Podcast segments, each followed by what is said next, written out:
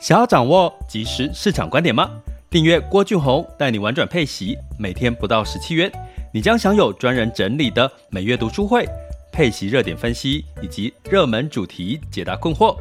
不论你想通过基金、ETF、美股或台股打造你的现金流收入，我们都能为您提供支持。点选资讯栏的订阅链接，了解更多。让我陪你一起投资理财。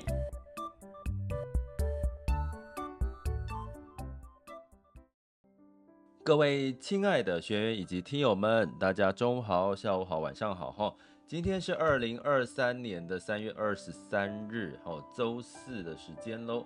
那呃，在周四呢，又即将要进入到一周的结束哈。那呃，这个三月份确定哈，联准会升息一码的情况下呢，呃，基本上呢，呃，大致上可能呃，后续有什么样的情况？仍然是有待观察哈。那我们今天稍微的呃放松一下哈，来聊一下用咖啡创业的打开人生下半场的一位板娘，我跟她来聊一下。对她来讲呢，我觉得她也是这一辈子做好一件事情就功德圆满的一个代表哈。那基本上，嗯呃，等一下我会请她出场。那我先稍微呃讲一下，我现在其实正在喝着她的咖啡，我喝着她。他呃，就是他给我的烘焙的咖啡，曼特宁咖啡。那其实呃，其实有另外一种幸福的感觉齁。那其实我也从咖啡里面呢，感受到他这个呃，在自己在做烘焙的人生下半场里面呢，可能有他满满的故事。呃，那在创业这件事情呢，其实坦白讲，我觉得。呃，人生当中，尤其在台湾吼，其实大家很多人不敢创业，大大部分都是上班族。你怎么敢创业？在这个创业氛围不是那么浓厚的一个市场上面吼，你怎么去打开一天一片天？我觉得它有时候是需要勇气。虽然你可能是不是计划当中吼，可是它其实是可以激励到很多你如果打算创业的人，不妨去试试，因为呃，老天爷帮你关了一扇窗。有时候呢，是帮你打开另外一扇窗。而、我知道我们的听友，我们学员里面也有其他人想要创业的，不妨来听听看。吼、哦，这个我们今天跟这个板娘，吼、哦，这个咖啡创业的板娘呢，来聊一下。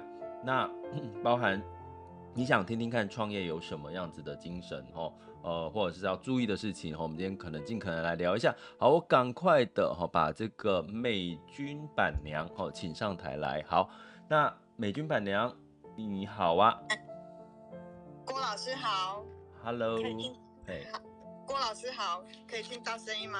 可以，你可以跟我们的听友们打个招呼好了。哎，郭老师好，大家好，我是悠闲咖啡在台中悠闲咖啡的板娘杨美君。很谢谢老师今天邀请我来上节目，谈谈我这两年咖啡烘焙的工作。OK，好哦，所以你刚刚提到一个重点哈，你是这两年才开始你的咖啡烘焙的创业是吗？对，没错。嗯，那是什么样的因缘际会啊？因为在在前年，就是二零二一年五月底的时候。我本来是在也是做咖啡的公司上班，嗯，然后那个时候老板有一天就开会说他已经快七十岁了，然后那个时候刚好也是历经疫情一年多，嗯，老板觉得疫情也不会那么快解除，嗯，所以老板就说他公司要就是他要退休了，嗯，然后他就只能给我跟同事非自愿离职的证明。然后叫就是就是这样子结束了上班的工作，然后、哦、对，所以我可以问一下美君，你那个时候，当你老板跟你说我要退休，我要结束公司了，然后我可以帮你开 之前，让你可能可以去领到那个失业救济金，你当下当下的脑袋在想什么？有什么想法吗？其实我跟同事的相处啊，还有原本的工作，其实都都蛮不错的。嗯，所以老板忽然做这个决定啊，我跟同事都吓一跳。嗯嗯。啊，不过因为这个公司是老板的，然后老板做这样的决定，其实我跟同事也也不能再多说什么，就只能说哦好，那老板要我们做到六月十五号，我们就做到六月十五号这样子。OK，那怎么会呃，在这个这个老板把公司收掉之后，你怎么会突然想到要自己创业？因为其实上班族领固定薪，你领了几大概几年的固定薪啊？从一开始年轻的时候。哎、欸，我我我一直都是上班族啊，所以一直都是领固定薪，领固定薪。我一直不会想说有一天要自己创业。不过因为因为在前年的时候啊，我刚好也要五十岁了，嗯，然后这个时候要在在找什么地方上班，其实。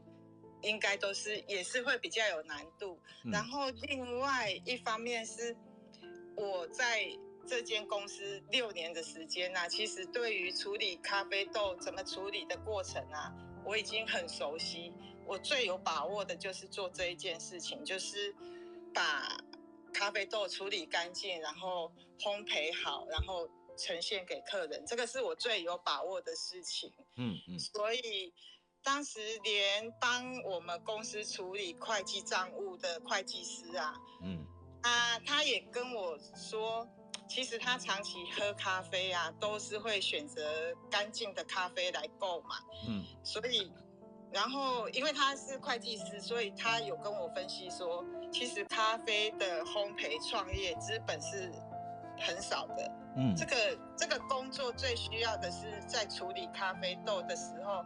用心的处理的态度，嗯，所以其实那个时候除了会计师啊，还有客人也是会鼓励我说，就还是继续做咖啡。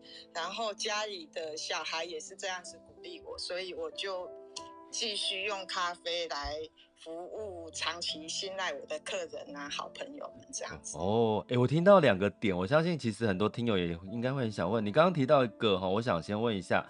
干净的咖啡，什么叫干净的咖啡啊？第二个，因为我怕我忘记哦，最近那个脑雾的状况比较，就是资本很少。你所谓的资本很少的那个定义跟状况，你可以解释一下。如果对一些想要做一些小额资本的创业啊，他们所谓你们的资本很少的定义是什么？针对这两点，想问你一下。第一个，什么叫干净的咖啡啊？哦，干净的咖啡，因为像咖啡豆啊，一般。我们在网络上面常常都会看到有红红的咖啡生豆，嗯、然后这农农人们摘下来之后啊，就是会经过有水洗啊、日晒、蜜处理的过程。这这这个水洗、日晒跟蜜处理，它都是在指咖啡豆把它从摘下来到处理到可以烘焙前的生豆的状态的处理过程。哈、嗯，这些是它的名称。对，然后。到最后啊，都要经过晒干，嗯，好，然后到含水率剩下大概剩十趴到十二趴的时候，嗯，这个时候就会装进麻布袋。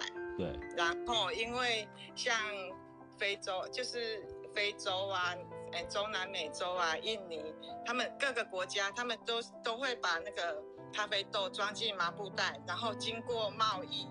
的过程经过货柜，然后到各国，然后才有办法让那个烘焙师烘焙这样子。OK，对。那什么叫不干净？所谓的干有有，我们会一般消费者会买到不干净的咖啡豆吗？因为像咖啡豆在晒干的过程，它最后一一道啊，就会有一点像类似我们小时候晒稻米啊，或者是像我们。常用的绿豆、红豆这些农产品一样，哦、它在晒干的过程啊，嗯、一定会有一些灰尘啊，哦、或者是脚不小心踩到啊，或者是动物啊，会会在豆子上面，就是会会有爬过。嗯，嗯，所以所以这样子多多少少或多多少少会有一些灰尘的污染，或者是其他生物的什么的污染。哦细菌之类的，所以所以就等于，这个、嗯，你说你先说。这个、我我我我讲的就是会有一些灰尘的污染啊。哦，就不干净是在这个部分。对，然后像一般我们在煮绿豆或白米饭之前，一定会洗过，嗯、然后才开始煮。对。可是大家几乎没有听过咖啡豆是先清洗过，然后再烘焙，一般都只是做挑豆，对把瑕疵豆挑掉，挑掉，然后就直接烘焙。嘿，所以你会挑，然后又洗，就对，洗了挑之类，这个这两个动作。对对对。哦。我我要先挑过，把一些瑕疵豆、虫蛀豆，然后贝壳豆啊，嗯，然后不完整的豆子挑挑掉之后，然后再用清水洗干净之后，嗯、才会。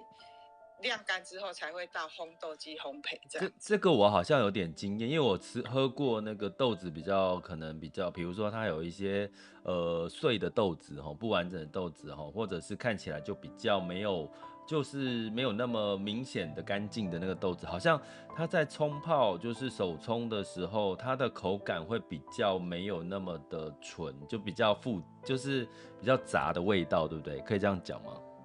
对，会比较有一些杂味。杂味，哦哦哦，所以其实其实选择洗干净的，然后可能挑过豆子的这个咖啡豆，其实相对来讲，它的味道其实是更有那个可以可以喝出那个它上面一般我们袋子上面写的什么巧克力啦、榛果啦、奶油味啦、果香味这些的味道更容易出来，可以这样说吗？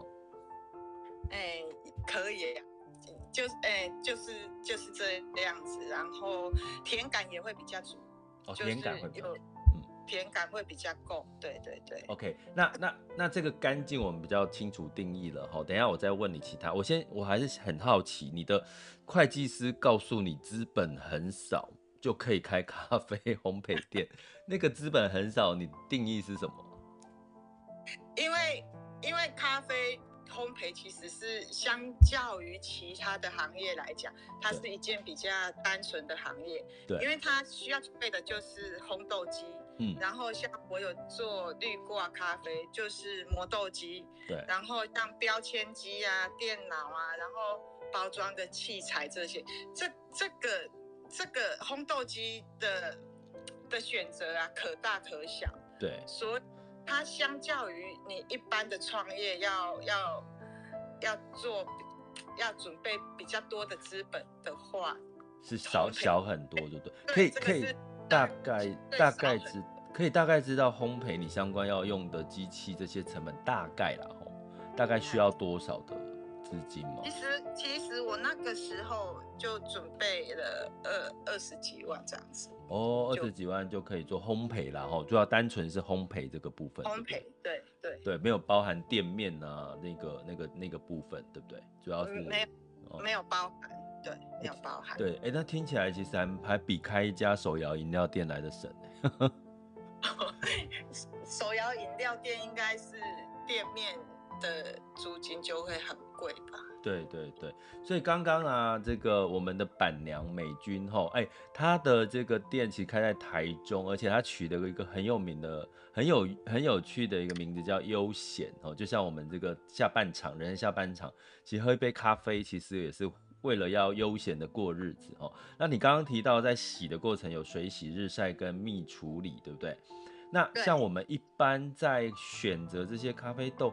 呃，其实你会看到，其实绿挂哈，因为你有提到绿挂，因为我们可能现在上班族比较多人喝绿挂，还有手冲，然后那到底要去怎么选择？包含我看到你的咖啡豆还，你的那个绿挂还去强调它是一个大，因为我真的泡你的绿挂哈，它的那个呃那个滤纸，那个你是弄比较大的滤纸，然后呃基本上你也用到十五克，呃这个这个有什么差别吗？跟一般外面？市面上一般看到都比较少，呃，好像十二克左右，然后那个滤纸又比较小，这个有什么样差异吗？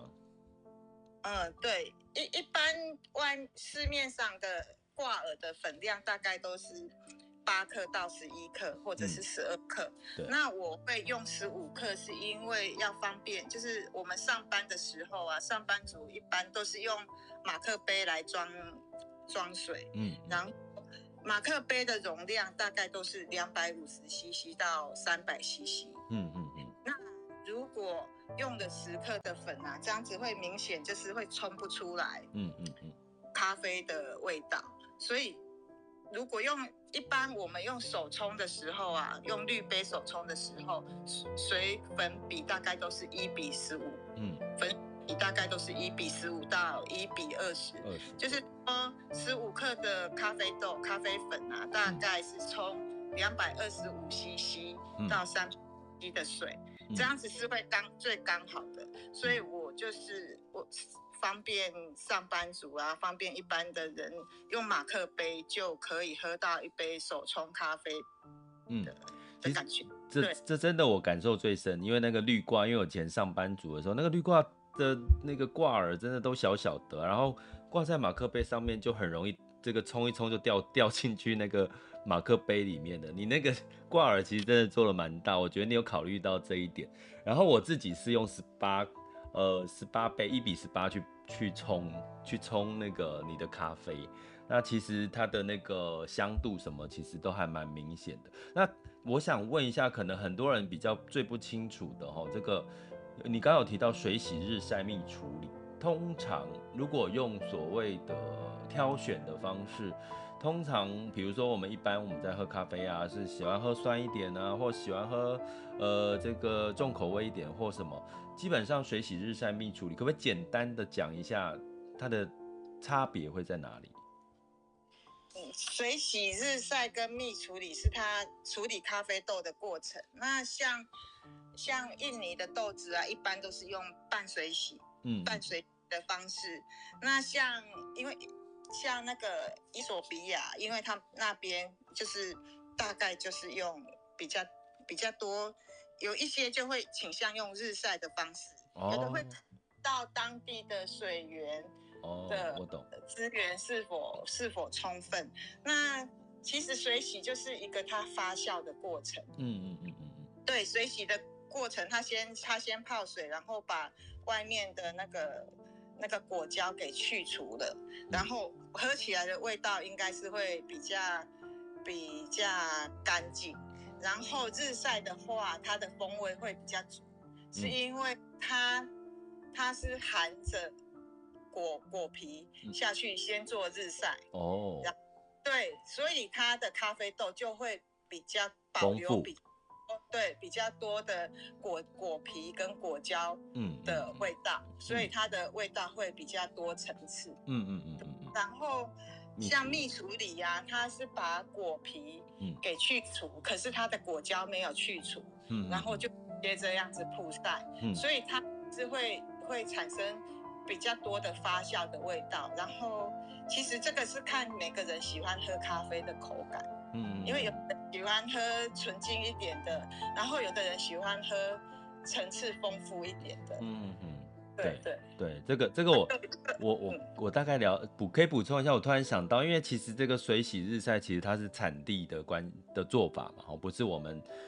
进到我们这边再处理的，所以它的水洗日晒主要是应该是那个产地，它比如说它比较多阳光啊，或者是它如果阳光不足也没有办法日晒，对不对？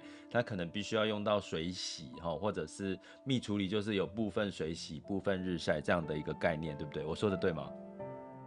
哎，蜜处理跟日晒是比较像，它、嗯、它它没有经过水洗，蜜处理它是把果皮给除掉。哦，了解。的果胶还保留哦，oh, 后的晒干的过程这样子。嗯嗯，好，所以就是说，其实你看喝喝个咖啡有很多的学问哦，就是又有就不同的口味，你要丰富的，或者是比较想要单纯一点的哈，你可能在选咖啡豆的这种呃一开始产地的这个方法，一直到你呃有没有干净啊，然后到你烘豆，甚至到烘豆都还有一定的技巧。我觉得我们今天就干脆把。这个你在挑选咖啡豆里面的技巧，都请我们的板娘帮我们解释一下，就是说，包含你自己在烘豆的工具上面，你有做一些挑选是吗？哎，对我我的烘豆机啊，因为在咖啡烘焙的时候，咖啡会有很多的粉尘跟油就会粘在那个哎烘焙的哎炉子上，嗯、所以我在选咖啡就烘豆机的时候啊。我就选了电热式的扶风式的烘豆机，嗯，因为这个这个的好处就是它它是一个透明的玻璃，嗯，然后它可以看得清楚咖啡在烘焙时候的状况，嗯，然后它的拆装很方便。我通常都是烘几锅之后啊，就可以再把看嗯烘豆的那个容器洗洗干净之后，再继续烘豆。因为一般如果是很大台的滚筒式的烘豆机啊，其实它它一次烘的量会很多，可是它在清洁的方面啊，就会。不容易拆拆，就是拆解机器。嗯嗯嗯，对，了解。所以听得出，其实你很重视这个在烘焙过程的干净跟清洁这件事情。我想应该也是你从以前的公司，对不对？一直一直在呃传递你的一个呃很重要的一个核心价值啦，在在所有的过程当中都要用心的去处理，然后清洗清理干净，哦，让这个味道可以更加的单纯。那嗯，基本上我觉得可不可以在接下来，我很想跟你开始聊创业这件事情的想法哈。不过在这个之前，因为我们刚刚学到了这个烘焙的一些相关的概念知识，你可不可以再告诉我们一下？就是说，如果一般可能他刚他只是一般在开始喝，想要升级自己在咖啡豆上面的选择的话，他在他怎么去选择市面上的？呃，不管是挂耳啦，或者是咖啡豆，有没有什么比较简单的判断？比如说，第一个，呃，可能最好是选新鲜一点的啦，哦，或保存期限最好保存多久啊？这是有有一些相关的一些美感，有没有可以跟我们稍微的呃提点几招呢？哦，我我觉得啦，就是了解一下每一个烘焙业烘焙者啊，他。在烘豆前呢、啊，有没有仔细的挑豆？我觉得这件事情也很重要。嗯嗯，因为我常常会看到有一，就是就是不一定每一个店家都会这么仔细的挑豆。然后，其实如果有做咖啡烘焙的人就会知道，其实挑豆跟事事先的处理呀、啊，嗯，比烘焙的时间多很多。嗯嗯，对。然后我我觉得就是还是。找自己信任的店家，然后清楚了解说是不是在烘焙前真的都有做过挑，就是手工挑豆的工作。哦，对，所以因为咖啡豆它的那个虫蛀豆，就是有时候是很小的一个一个小洞。对，然后如果没有细心挑选啊，直接烘下去。一般购买的人其实是看不出来的，是完全就是会看不到，因为它再烘下去颜色又变深了。哦，好好好，这样子就就是会不小心，因为虫蛀豆里面啊，如果再仔细，像我像我这豆子在处理的时候啊，嗯，豆子挑掉之后，然后。洗洗的时候，在晾干的过程，我还会再仔细的再看过一次，因为还是会有不小心的那个虫蛀豆。你如果因为洗了之后会看得更清楚，然后你如果把那个那个地方拨开，那个地方里面就会有有感觉，就是霉菌，绿绿的霉菌，所以我才会觉得说，其实把瑕疵都挑很重要。对对对，然后清洗一下，然后再挑一次，然后再做烘焙，这个这个事情很重要。然后这个事情因为很费工，所以所以我觉得消费者就是还是要了解一下自己买的产品它的生产的过程，其实可以可以跟跟店家稍微聊一下。对哦，哎我刚刚听到霉菌这两个字，我就 我就突然觉得挑豆真的很重要，因为。如果喝到一杯有霉菌的咖啡豆磨出来的那个的咖啡哦，那听起来的确会感觉就变了哦，那个口味可能也不一样了。对，嗯嗯，我我觉得是就是，kimochi 都不不同了。自己对对对，如果有有有看过的，就会更深刻的体验。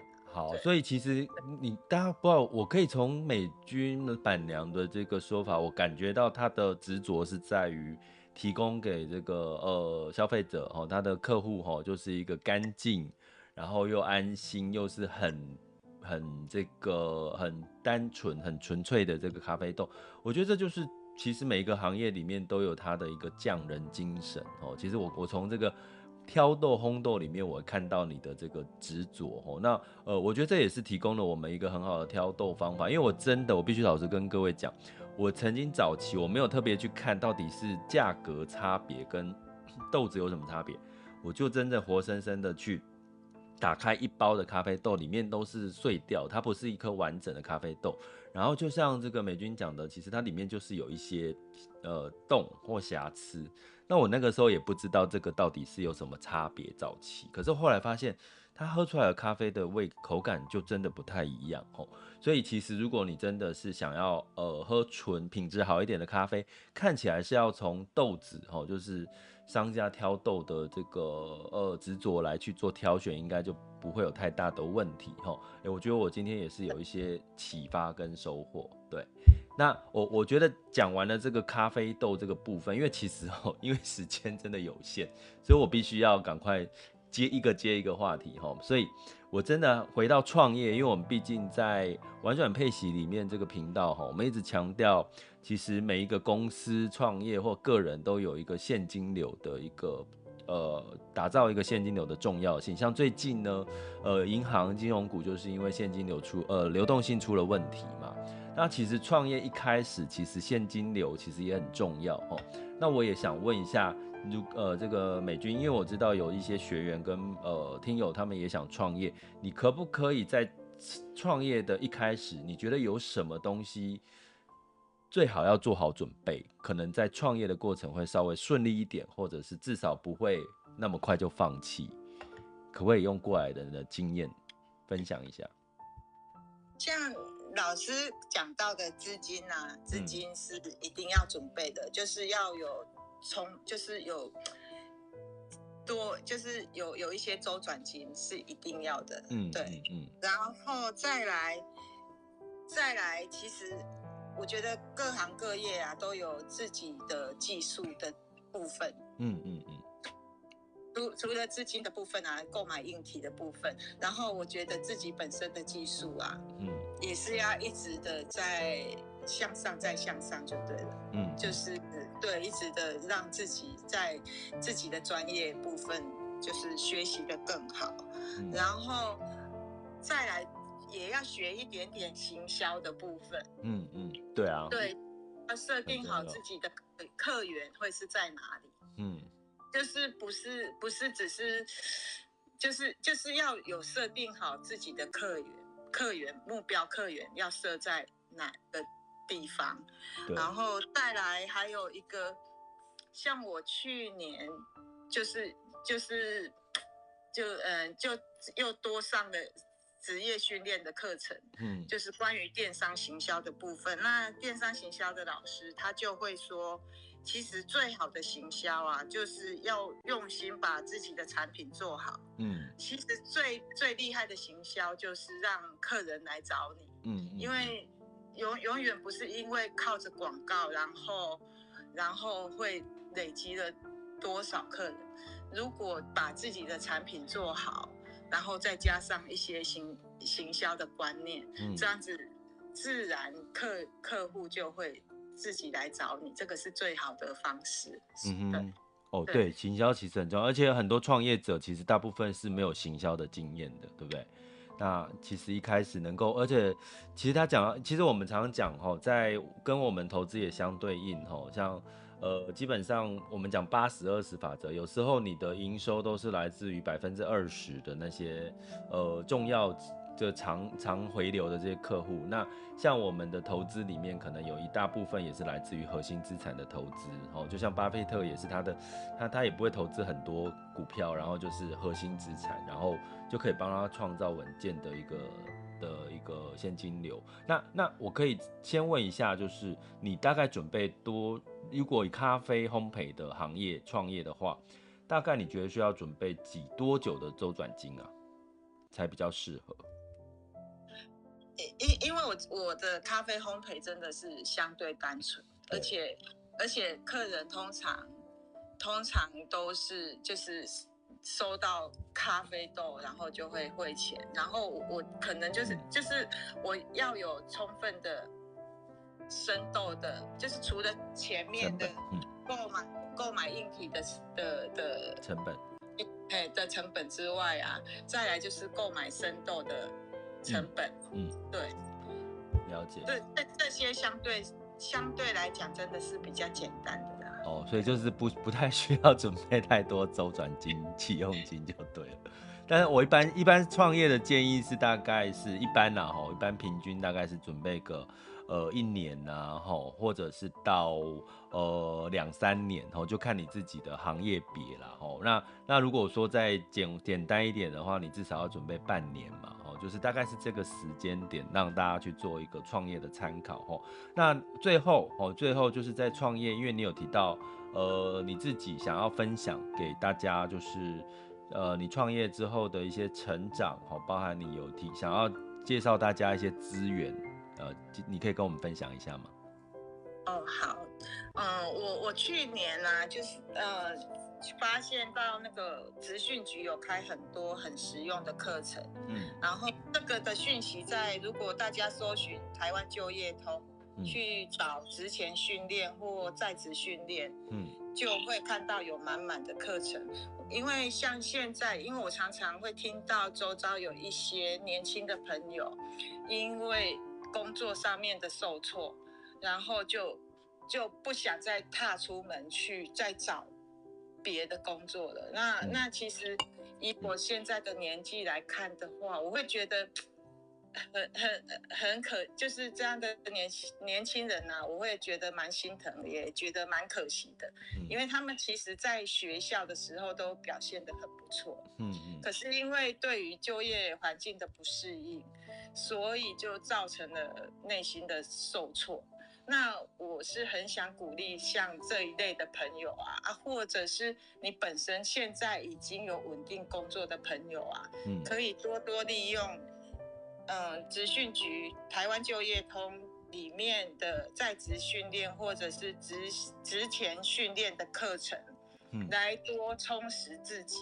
然后，如果万一真的是在工作的部分受挫啊，其实其实政府都还是有很多资源可以让我们再学会各种不同的。的的求职的的哎，你我看到你有跟我说，劳工三年有七万的学费可以政府补助去去这些职训课程吗？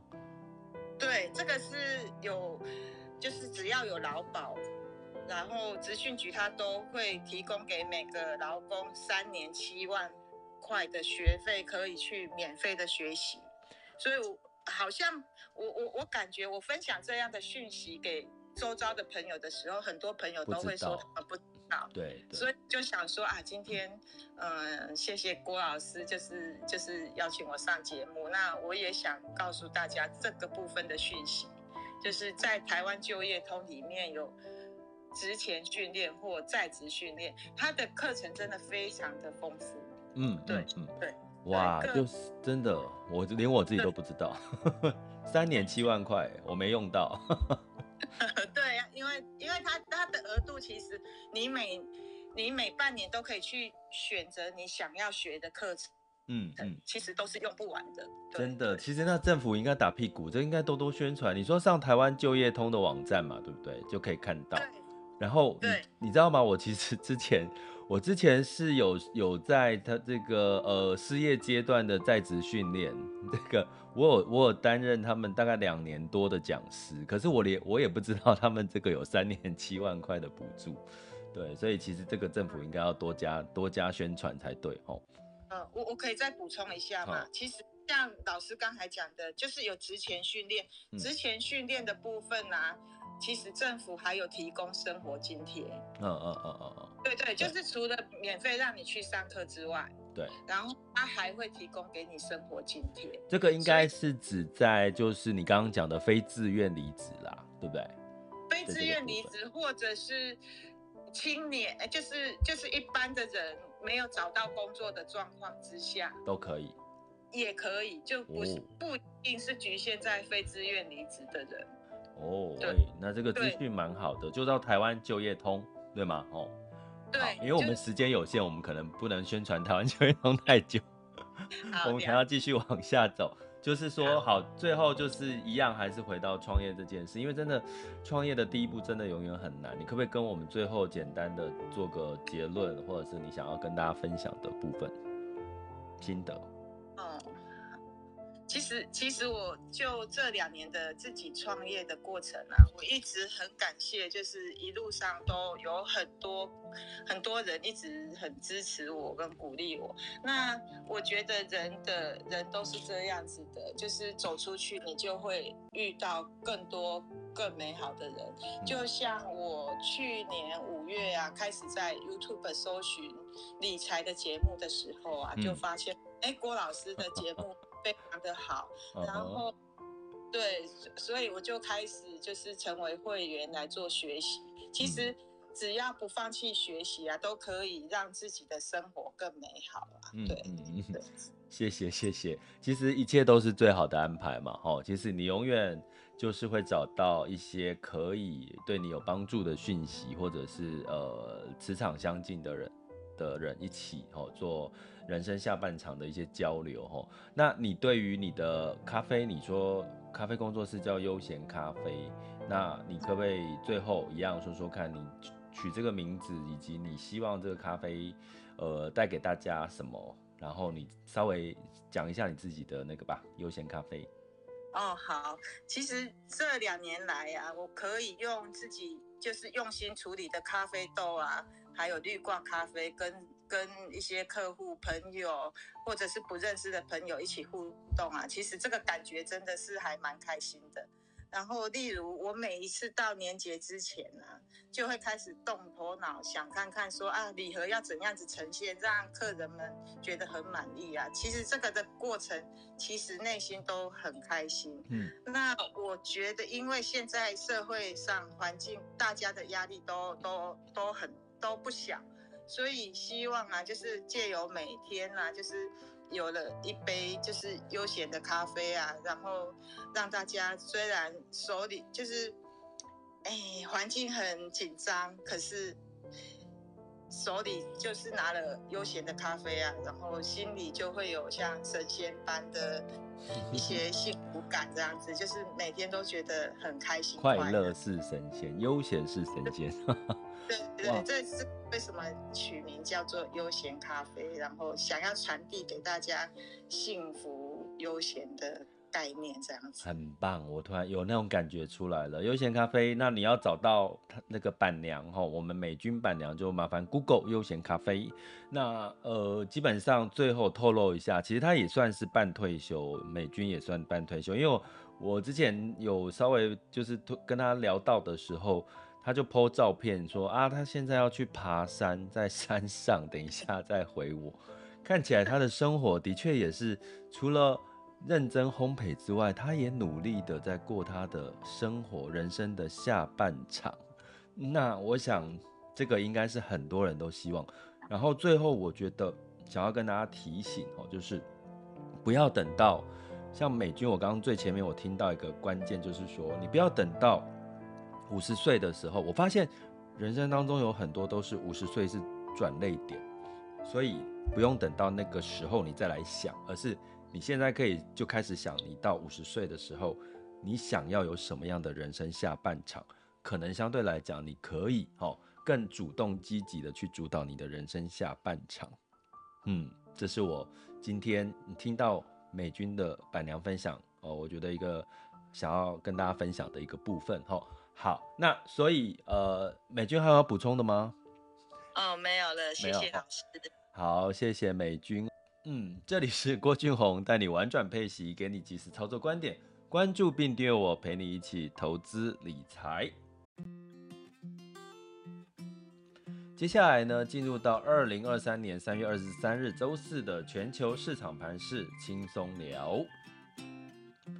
首先呢，我们看到风险指标呢又上了哈，今月 VIX 恐慌指数来到三二十三点五，呃，现在当下的 VIX 恐慌指数是二十二点三三，十年期美债殖利率呢是三点四六五九哈 percent 哈，所以呢，这代表什么哈？就是这个呃，美国的联准会在三月二十二日哈，它虽然确定就是我们讲的只升息一码哈，可是呢，它后面会后呢，美联储美美联储主席说，可是我二零二三年不会降息啦哈，大家不要期待我不会降息。可是呢，其实在这个不会降息的过程当中，呃，我要讲一下，FedWatch 似乎五月份的升息几率也不见了。FedWatch 的升息几率，五月份本来要再升息嘛，那个五月份升息的几率也不见了。所以呢，有没有可能是接下来就是三月份升息之后，接下来虽然不降息了，可是它可能也不会再加码升息了。至少目前看到在联准会这个。这个公布这个三月份升息的状况，实际上 FedWatch 的升息几率降低了哦。那但是呢，鲍威尔说不降息，所以呃，与其你是说美国美股昨天呢是听到这个鲍威尔说他不再降息，今年不降息呢，道琼下跌了一点六三 percent，S&P 五百、纳斯达克跟费城半导体分别下跌一点六五、一点六以及零点八一个百分点。呃，我觉得还不如说是这个预期，呃，这个差不多，呃，这个大家结果出来了，所以就有一些获利回吐的卖压吼。那但是虽然说不降息，可是五月份升息的几率也变低了，好，所以我觉得呢，你可以观察周五的，呃，今天晚上哈，美股的盘势是不是？是不是仍然是偏呃不会太弱哈？为什么？因为你看今天雅股的盘势并没有因为昨天美股跌，雅股就跌哈，所以这个是我觉得可以提醒大家呃看到的一些讯息哈。那欧股的部分哈是在欧股先开盘嘛哈，所以欧股是上涨的，泛欧六百上涨一点三三，德法英分别上涨零点一四、零点二六跟零点四一个百分点。那雅股的部分哦。周三哈，普遍是上涨的，日日经跟台湾加权指数跟香港恒生哈都上涨了一个 percent 以上哈。那所以基本上呢，我们来看一下目前的时间是十二点四十二分哈。那现在时间呢的雅股的状况哈，呃目前的雅股哈稍待片刻。今天其实是台积电哈上涨零点七五 percent，来到五百三十七块钱。那当然是受惠于呃 AI，还有这个去化库存似乎有点乐观哈。那所以台湾加权指数是上涨了七十点，来到一万五千八百三十点六六哈。那上涨幅度是零点四五 percent。柜买指数是上涨零点六一 percent。那我们来看一下港股哈，恒生指数是上涨零点七八 percent。恒生科技上涨一点六二 percent，那上证指数是下跌零点零二 percent，来到一万呃三千两百六十五点哦。深圳指数上涨零点三六 percent，日经二二五是下跌零点三二 percent，南韩综合指数下跌零点零九 percent，新加坡海峡是下跌一零点一 percent，好，所以这个是。